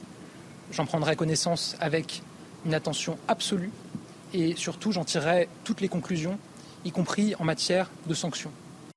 Quelque chose sur malgré les efforts, euh, on n'est pas à la hauteur, il le dit, et il faut saluer ça. Je, je, trouve que l'homme d'extrême droite que je suis vient de dire depuis huit jours du bien de Gérald Darmanin, du bien de Éric Dupont-Moretti, du bien euh, de euh, Gabriel Attal. Je file un mauvais coton. Bah non, Ça veut dire qu'ils sont tous d'extrême droite. Ah bah, oui, vous avez raison. Ceux qui sont d'extrême droite. Ah oui. Quelqu'un, voilà. Non mais bon, écoutons Gabriel Attal malgré tous les efforts qui ont été réalisés, nous ne sommes toujours pas à la hauteur. Il faut avoir l'honnêteté de le dire. Mettez-vous à la place de parents. des parents de Nicolas, qui ont écrit à l'institution dont le rôle absolu est de protéger les élèves, et qui ont écrit pour les informer de la détresse qui était vécue par euh, leur enfant et qui ont reçu euh, ce type de réponse. Voilà. Ça, c'est ça qu'on attend d'un homme politique, aussi bien sur le fond que sur la forme. Moi, ce que je trouve très, très frappant et très choquant dans cette affaire, dans l'affaire Lindsay, dans toutes les affaires analogues, en fait, c'est le face-à-face entre deux situations où le collectif se désagrège, mais d'une manière différente. D'un côté, le harcèlement scolaire, c'est comment un collectif devient une meute, et de l'autre, la froideur de l'institution. Comment un collectif devient quelque chose de, réifiant, euh, d'anonyme, chacun dans son bureau, euh, euh, aucune pitié, aucune empathie. Et dans les deux cas, vous avez deux expériences presque antagonistes de la déshumanisation du lien social, mais qui s'affrontent qui mmh. comme ça en miroir. Et je trouve ça très très parlant, ce, courrier, et l'affaire Lindsay aussi, et, et, toutes les autres. Et c'est pour ça qu'il faut quand on dit qu'il faut changer de logiciel, c'est une formule, mais il faut changer tout l'état d'esprit. C'est un état d'esprit.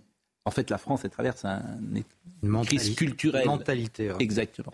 Et ça, avant de changer ça. Et en, plus, Gabriel Attal, c'est pas que de la com, parce que sur la Baye, on l'a vu, mais pareil sur les harceleurs. Désormais, le harceleur peut changer tout de suite l'établissement scolaire. Et les proviseurs, ça va être dur. Hein. Auparavant. Ça va être dur pour les proviseurs parce qu'ils n'ont pas envie. Hein. Non, mais parce que administrative, elle n'aura pas contre la rectrice puisqu'elle est partie. Elle est dans non, mais vous parlez des sanctions administratives. Mais il y aura, administrative. Il y aura, moi je, je suis certain. Et on avait élargi les conditions pour qu'elle devienne rectrice à la demande d'Emmanuel Macron. La mère de Nicolas s'est exprimée dans le journal du dimanche euh, et je vous proposais, je vous propose de voir, euh, de lire plus exactement ce qu'elle a dit. J'ai été effaré par l'accueil du proviseur. J'avais l'impression de vivre un cauchemar au point de nous invectiver. Il ne connaissait pas du tout le dossier. Quelques jours plus tard, je reçois la lettre du rectorat. Quand je l'ai lu, j'étais dans une colère noire. Nous étions outrés. Nous passions désormais pour des coupables. Bon, voilà ce qu'on pouvait dire sur ce sujet. Peut-être qu'Olivier Véran euh, a réagi également hier et euh, c'est avec lui qu'on conclut cette séquence. Je crois que ce qui s'est passé est aussi une page que nous tournons dans l'histoire administrative de notre pays et qu'il faut répondre avec humanité et prendre en charge avec le plus grand sérieux et la plus grande urgence des situations de détresse des gens. On est aujourd'hui dans une, gestion, euh, d'abord dans une enquête administrative. Donc on verra quelles seront les suites qui seront données, mais croyez en la détermination de chacun à faire en sorte que ce, ce type de lettre ne soit plus jamais envoyé à la moindre famille et que ce type de situation soit traité avec humanité et urgence. De parole, je trouve que le gouvernement fait une bonne rentrée euh, de prise de position claire et sans ambiguïté sur tous les sujets pas euh, être macronien ou macroniste que de dire ça. Donc je pense qu'il y a un changement. Sur l'essence, on peut Sur l'essence et le pouvoir d'achat, je serais moins. On peut discuter Sur les sujets régaliens, vous avez raison. Bah oui, sur les... Bah, pourquoi sur l'essence voilà, on ça sur euh, les distributeurs. La perte, la, à part tuer les petits euh, distributeurs. Euh, ouais. il faudrait apprendre à faire la cuisine, tout ça, sur le poids. Oui, ça fait ça, c'est... Moi, j'aime bien Olivier Grégoire, mais c'est vrai qu'il faut prendre. Ah, je... ça terrible. Moi, j'aime bien parce qu'elle elle vient du privé, Olivier Grégoire, et puis elle, y va, quoi. Elle tente. Et c'est vrai qu'elle nous dit qu'il faut, apprendre, faut, apprendre à faire la cuisine. Moi, j'ai appris à faire la cuisine pendant le Covid. J'ai pas envie de remanger mes petites pommes de aussi, c'est pas possible. Bon, Noémie Schultz est avec nous, procès Monguillot. Bonjour Noémie, c'est le procès de deux jeunes hommes accusés de l'agression mortelle de Philippe Monguillot, un chauffeur de bus à Bayonne en 2020. Il s'est ouvert vendredi à Pau devant la cour d'assises des Pyrénées-Atlantiques. Les deux accusés en état de récidive encourent la réclusion criminelle à perpétuité, notamment au regard des deux circonstances aggravantes. Les violences ayant entraîné la mort ont été commises en réunion et la victime était chargée d'un service public. Le verdict est attendu jeudi. Que se passe-t-il ce matin? Bonjour Noémie. Bonjour Pascal, écoutez, euh, on, commence à l'instant l'interrogatoire des accusés sur les faits qui leur sont reprochés. On a perdu un peu de temps pour des questions euh, procédurales. Il y a un troisième accusé dans, ce dossier qui a été euh, jugé pour avoir hébergé les deux agresseurs et qui n'était clairement pas en état de comparaître, souffrant de troubles psychiatriques visiblement assez importants. Il a donc été décidé qu'il serait jugé ultérieurement. L'audience donc débute maintenant. Je peux vous dire que j'ai été frappé par l'apparence d'un des deux agresseurs sœur euh, Wissem Manaï euh, qui apparaît euh, tout petit, assez gringalet, entouré des, deux gendarmes de son escorte, vêtu d'une chemise blanche avec des, lunettes de vue. C'est lui pourtant qui a porté le, dernier coup, hein, celui qui, enfin d'abord plusieurs coups à la tête, des coups de pied, des coups de poing, puis le dernier coup qui a fait chuter Philippe Bonguillot au sol et, et cette chute lui a été fatale. Il est en train de, s'exprimer euh, à l'instant. Il va euh, préciser les choses, comment euh, cet enchaînement de, de, de violences est arrivé, pourquoi il s'en est pris avec tellement de voilà de, de, de hargne au conducteur de, bus. Puis ce sera euh, Maxime Guyenon qui sera euh, interrogé. Euh, on le rappelle, ils sont effectivement jugés pour des coups ayant entraîné la mort sans intention de la donner. Ils ont tous les deux eu l'occasion de prendre la parole vendredi lors de la première journée d'audience. Je ne suis pas un monstre, a déclaré Wissem Manaï. Je n'ai pas voulu faire ça. Cette histoire me hante. Son co-accusé Maxime Guyenon, lui, a voulu a assuré vouloir payer sa dette à la famille de la victime, même si c'est impossible et laver la honte faite à sa famille, euh, à lui. On attend donc leurs explications euh, sur ce qui a amené euh, à ce, à ce terrible déchaînement de violence. Merci Noémie Schultz. Évidemment, on va suivre ce procès. Lampedusa, on n'en a pas encore parlé. Tout le week-end, vous avez vu ces images. La France doit-elle accueillir des réfugiés? Madame Ursula von der Leyen nous donne la leçon, dans de la solidarité, etc. C'est un sujet évidemment. Il a un peu cacophonie gouvernementale parce que Catherine Colonna n'a pas dit du tout la même chose hier que Gérald Darmanin ce matin. Catherine Colonna dit il faut que tout le monde prenne sa part, donc il faut que la France prenne sa part. Et Gérald Darmanin dit non, on n'accueillera pas euh, mm. ceux qui n'ont rien à faire sur le sol européen. Oui, mais comment on les renvoie? Bah, c'est toute la question. Oui. Ah, la grande différence. On les accueillera pas, mais comment on les renvoie? Tant qu'on n'examinera pas les demandes d'asile à l'extérieur. alors, est-ce que vous voulez voir le sujet de Ursula von der En fait, de la France. Je trouve qu'Ursula von der Leyen, euh, toutes ses interventions sont contre-productives. Oui, bah, voilà. Parce que euh, c'est tout ce, que, ce dont j'ai horreur, en fait. C'est-à-dire que cette femme ne représente personne. Elle parle en mon nom. Elle n'est pas élue. Donc qu'elle se taise. ça vous va Vous avez un problème avec l'Union européenne Ça vous va ou pas Est-ce que ça vous va comme truc Bon, moi, sur un sujet français, de savoir si des gens de Lampedusa arrivent sur le sol français, c'est pas Madame euh, von der Leyen qui va me dire euh, ce que je dois penser. Sa nomination est On est d'accord. le Parlement européen. J'en ai rien avec. Et en ah plus, cette espèce de morgue dont elle fait preuve je veux dire, parce qu'elle, évidemment, là où elle est, elle n'est pas touchée peut-être par euh, des migrants qui peuvent elle arriver. Est migrationniste. voilà. donc, donc, franchement, qu'elle se taise. elle a Mais voyons et qui plus est, elle, hein. elle, est, elle est de nationalité allemande. Alors l'Allemagne euh, se fait tirer l'oreille. Hein. Oui. Ils ont changé un peu de position donc, le. Oui. Donc, donc voyons le sujet de Maxime Lavandier, parce que c'est peut-être le sujet que je trouve le plus intéressant sur ce sujet, Madame von der Leyen, qui n'est rien. Bruxelles à la rescousse de Rome. La présidente de la Commission européenne a présenté un plan d'urgence en 10 points pour aider l'Italie à gérer l'arrivée massive de migrants sur son territoire. Dans un premier temps, épauler Rome et renforcer la surveillance des mers et le traitement des demandes. Nous allons mettre en place une surveillance euh, aérienne. Nous pouvons le faire par le biais de Frontex.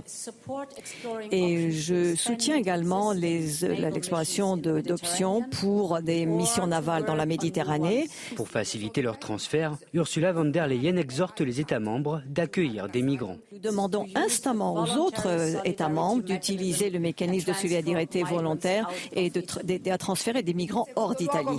Le plan prévoit un renforcement de la coopération avec les principaux pays d'émigration. L'objectif, renvoyer plus facilement sur leur sol les ressortissants qui ne remplissent pas les conditions d'asile. Sont visés la Guinée, la Côte d'Ivoire, le Sénégal et le Burkina Faso. La Commission européenne compte également multiplier les accords comme celle passée avec la Turquie, qui prévoit de faire baisser les arrivées de migrants en échange d'une aide financière. Aide que la présidente de la Commission souhaite accélérer pour garantir ces accords. Dernier point de ce plan, accroître les campagnes de sensibilisation pour dissuader les traversées et ainsi contrer les mensonges des passeurs. Des passeurs contre qui Bruxelles compte durcir le ton en prenant des mesures contre la logistique de leur réseau quand je dis elle n'est rien, elle n'est rien sur le plan démocratique, bien évidemment.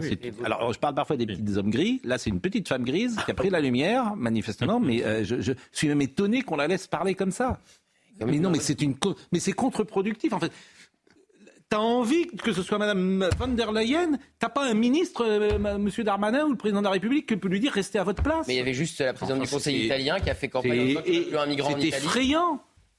bon, écoutons Gérald Darmanin, il était ce matin quand même. Oui. C'est que euh, la, grande leçon de ce qui se passe à Lampedusa, c'est que c'est un sujet qui ne peut pas être euh, pensé à l'échelle souverainiste ou à l'échelle purement nationale. Et la preuve en est, c'est ce que, ce que vous venez de dire, c'est Giorgia Meloni qui a fait une campagne entière en disant que si elle était élue, sa volonté politique ferait que l'immigration s'arrêterait du jour au lendemain. Mm. Et évidemment, les choses ne se passent pas comme ça, parce que, vérité de la palisse, l'immigration est un fait international. Et c'est pareil au Royaume-Uni. Hein. Gérald Darmanin, écoutons-le. Mais euh, moi, je veux que Gérald Darmanin, le président de la République, parle, mais pas Madame von der Leyen.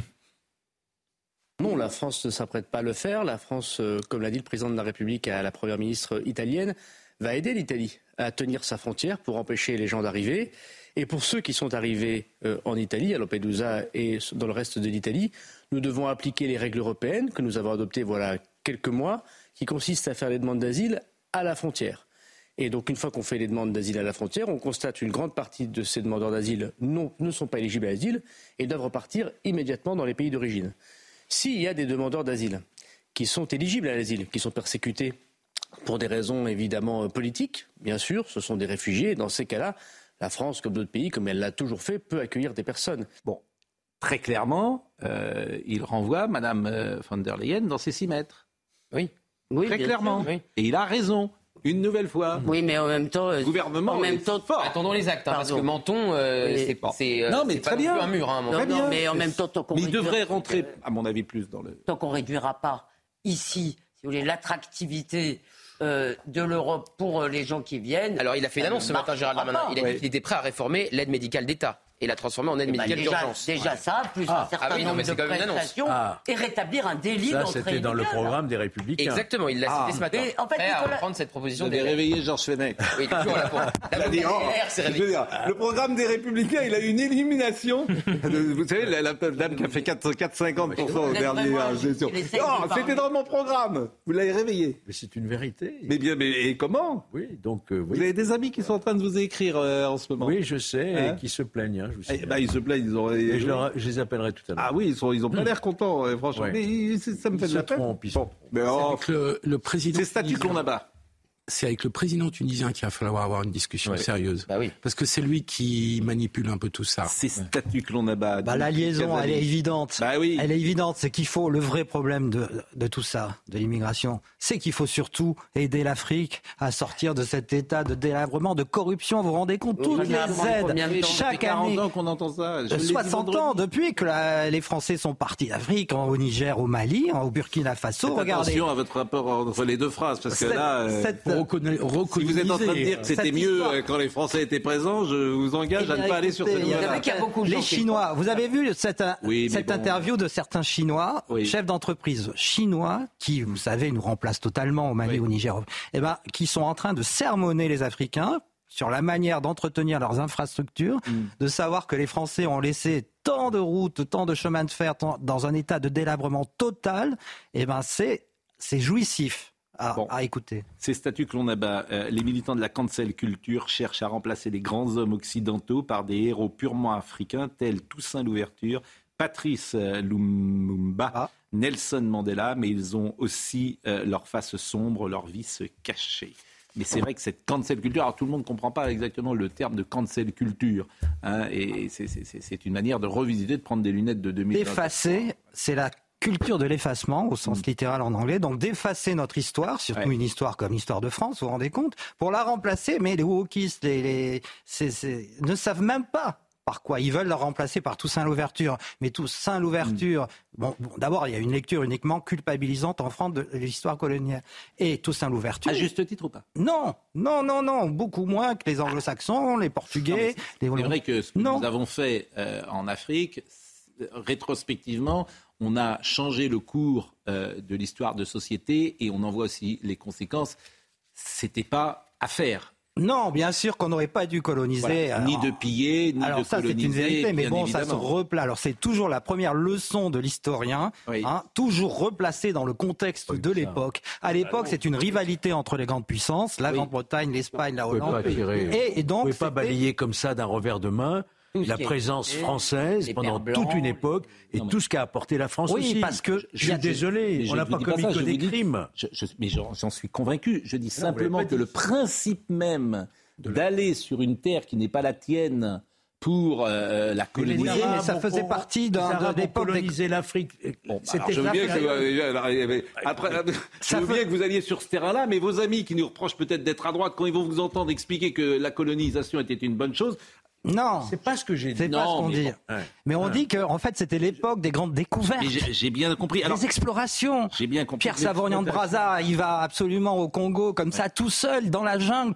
Pierre Savorian de Brazza, et c'est lui qui écrit justement sur l'exploitation du Congo pour se plaindre de Léopold II, qui effectivement les Belges sont très mal conduits. Dimitri Kazali en 1960, c'est pas, c'est pas il y a trois siècles. En Algérie, c'est un département français, c'est un département. C'est des Français. Eh ben, je sais bien, j'y suis né alors. Bon, vous avez des Français ah, qui hum. ne sont pas. Ah, toute ma famille. Il y a deux types de Français. Les, musulmans n'avaient pas les mêmes droits que les autres. Alors, il faut corriger. Jusqu'en 45, effectivement, vous avez raison. Mais à partir de la loi de 45, il y a l'Assemblée législative à Alger a été ouverte à 500 000 Algériens. Vous voyez, il y avait déjà un progrès. Millions, hein. Oui, sur des Non, sur, ouais, ouais, sur 10 millions. Mais bien sûr. Mais c'est des Français qui ont inventé les grands principes d'émancipation. Je veux dire, on aurait pu faire différemment. C'est ce que je veux dire. Eh ben, la loi Bloom. On aurait pu faire différemment. 1936 où effectivement on a failli leur accorder la citoyenneté une première en 1930. Alors ce qui est intéressant, euh, voté par le Donc Parlement. on a essayé.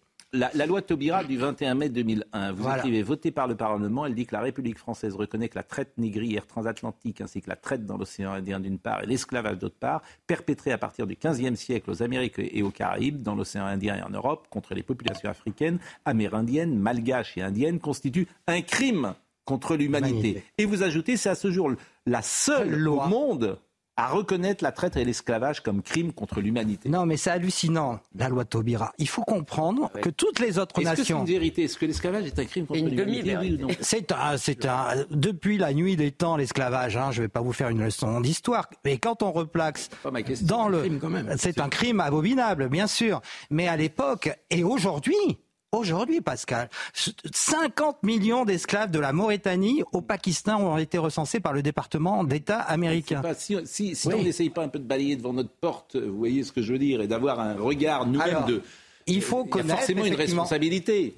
On a mal fait certaines choses. Mais on peut dire aussi que Hitler a fait des super autoroutes. Enfin, vous voyez, on non, peut aller. Non, pas du tout, ça n'a rien à voir. Que c'était en contexte. Quand tout, on tous les crimes historiques sont. sont la réduction à des Non, mais ce que je veux dire, c'est cet argument de dire qu'il y avait un contexte à l'esclavage, c'est absurde. Évidemment, il y a un contexte à tout, à tout crime historique. Tout crime a son contexte. Non, mais on aurait écrit. Moi, la spécificité de l'Occident, c'est pas l'esclavage, c'est de l'avoir aboli. Voilà. C'est exactement ce que je voulais dire. Il faut Dimitri Casali. On reconnaisse que ce fut un crime. Il faut bien sûr que c'est un crime.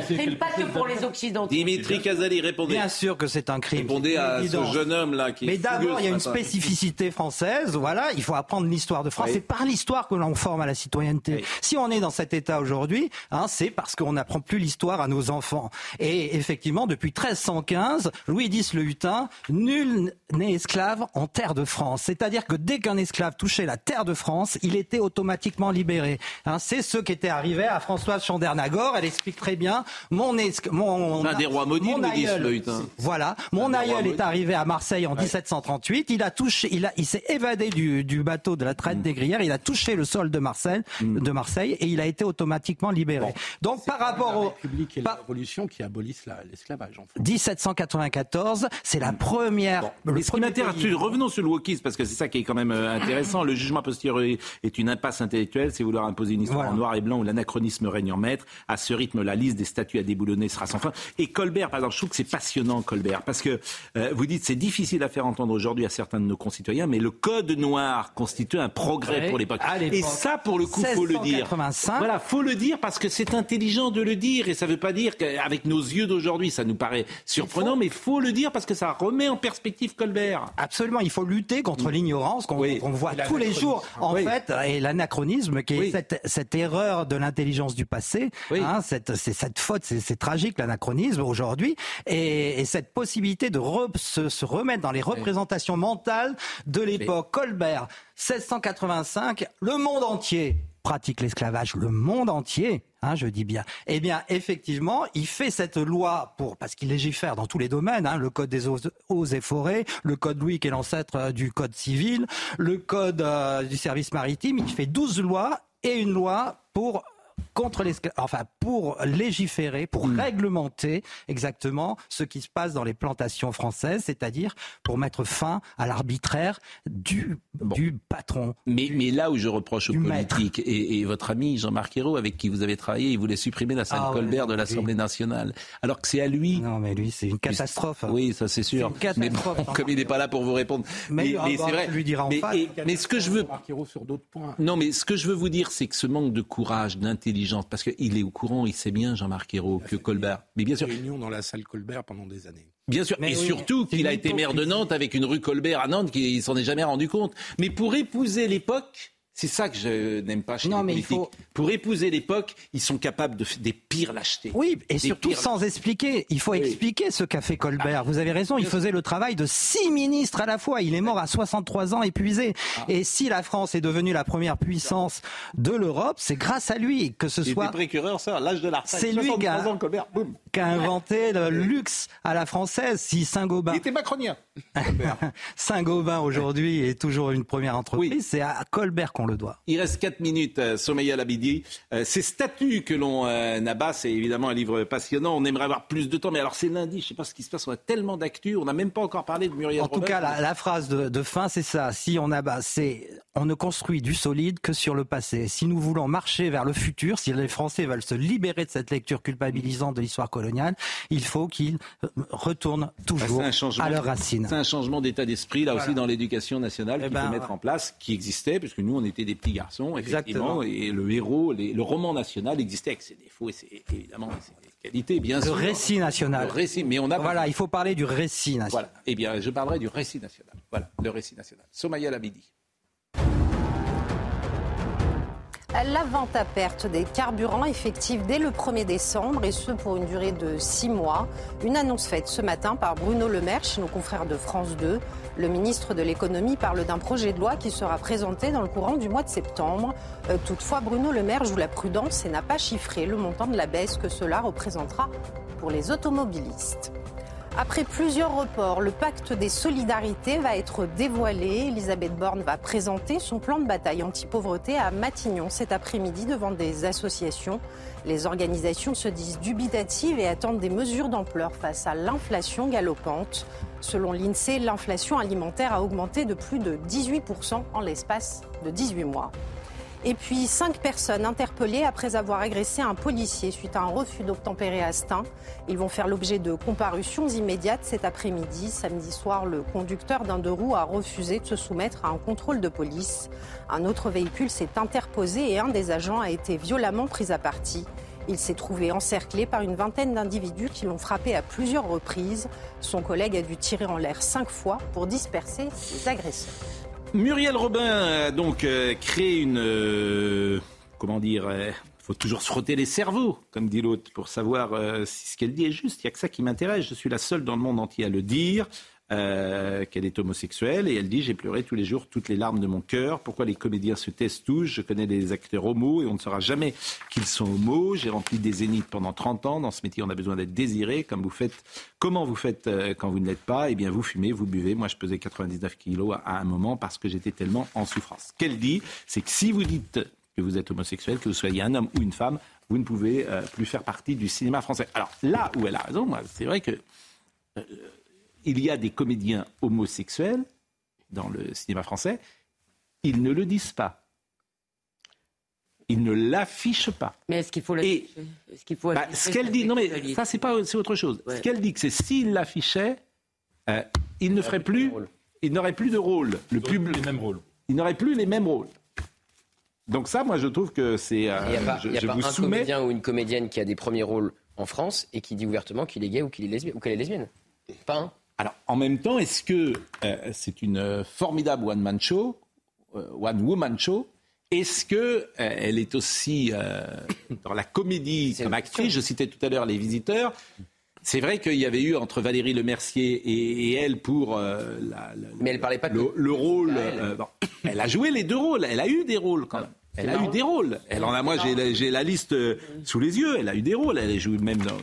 elle- Mais qu'en pensez-vous? Le milieu du cinéma affiche d'habitude plutôt son progressisme, son LGBTisme, son... alors je suis un peu étonné, mais Je demande des informations. J'allais dire la même chose que vous, c'est que je trouve que ce qui est intéressant, c'est que le, le milieu du cinéma, en tout cas du grand cinéma, euh, montre en permanence euh, euh, des valeurs progressistes en montrant qu'il les incarne et qu'il est l'exemple, etc.